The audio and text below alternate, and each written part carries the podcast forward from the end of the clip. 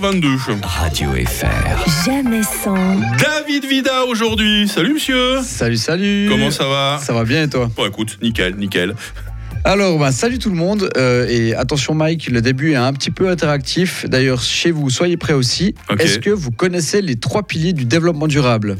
Il est en train de me faire bosser là. Non, écoute, j'ai aucune idée. C'est pas du tout? Même pas une idée? Non. Ok. Alors, je commence par le plus connu, c'est le pilier écologique. Ouais. Donc, le fameux pilier qui fume des cigarettes roulées, sirote des cocktails hibiscus quinoa gingembre avec une paille en bambou, qui boycotte le polyester et flirte avec le lin, celui qui protège la nature dont il porte les odeurs les plus primaires. Donc ça, c'est le premier. D'accord. Le second pilier, c'est le pilier social. C'est celui que tous les étudiants de la HES connaissent, qui est là pour aider les autres afin de surtout s'aider soi-même.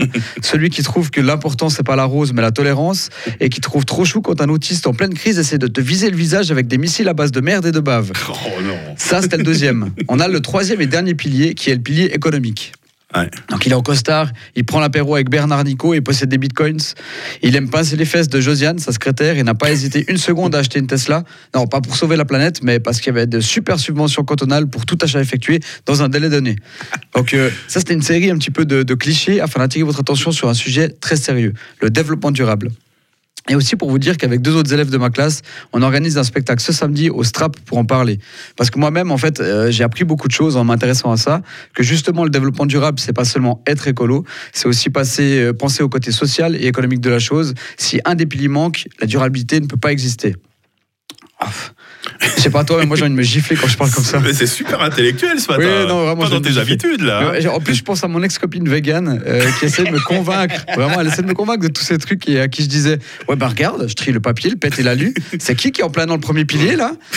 Alors que si je trie, c'est avant tout euh, pour des raisons économiques. Donc, bim, deuxième pilier, Voilà. pierre deux coups. Ouais. Après, se vanter de trier alors que c'est juste pour économiser de la thune, c'est un petit peu comme ces gens en voiture qui te remercient quand tu les laisses passer à une priorité de droite alors qu'ils sont à droite. Euh, T'as la priorité, connard, dis pas merci. Vraiment.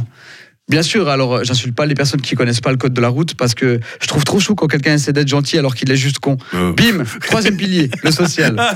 Le champion du développement durable, c'est qui? C'est qui? C'est Vida Ouais, non, mais vraiment, mon ex-copine vegan, actuellement, elle doit être tellement fière de moi. Elle doit se dire Oh, mais il a tellement changé entre le jardinage et maintenant son implication dans le développement durable. Mais quel bel exemple il serait pour nos enfants anémiques. Oh Non, mais je l'imagine vraiment en train de manger sa salade tout en réajustant sa perfusion.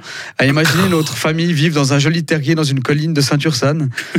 Je ferai une petite blague à ma femme et mes enfants. Une blague végane, bien sûr. Hein. Ouais. Vous voulez une blague, les enfants? Oui Alors, c'est du tofu, du lait d'amande et une boîte de compléments alimentaires en haut d'une montagne. Il saute. Qu'est-ce qui se passe? Je sais pas. Bah, il se viande. Oh non. C'est sur cette magnifique chute que je vais vous laisser. Merci beaucoup et passez une bonne journée. On est tombé de haut ce matin. J'adore. Adoré la chute. David Vida.